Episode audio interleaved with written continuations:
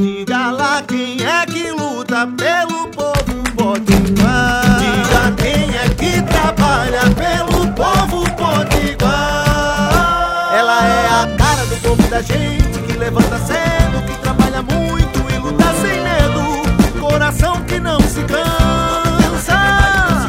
O nome dela é trabalho, é. Mas pode chamar de Dantas. Olá, eu sou a deputada Isolda e quero conversar com você. Bom dia, boa tarde, boa noite.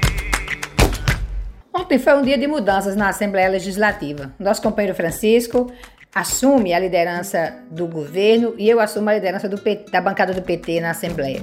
Isso implica na condição de fazermos um debate mais amplo junto à sociedade sobre o que acontece no Rio Grande do Norte e também o que acontece no Brasil.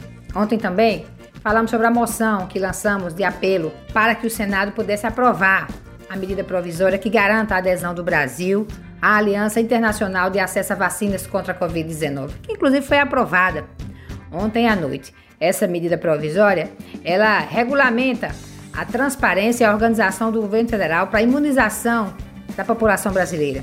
Mas lamentamos também a postura do presidente durante todo esse processo de pandemia e que disse que considerou isso ao ler a sua mensagem anual ao povo brasileiro, reafirmando a sua negação à ciência, é, a sua negação a um plano nacional que pudesse enfrentar de forma adequada a Covid-19 e evitar a morte de mais de 200 mil brasileiros. Precisamos adquirir mais vacinas e precisamos também tirar do poder quem não aposta na potencialidade da nossa nação brasileira, quem não reconhece a ciência, quem não acredita no povo brasileiro. Próxima semana, retornaremos aos trabalhos na Assembleia e vamos seguir trabalhando e lutando pelo povo do Rio Grande do Norte.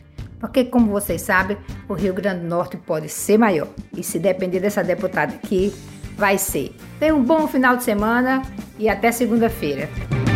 Isolda.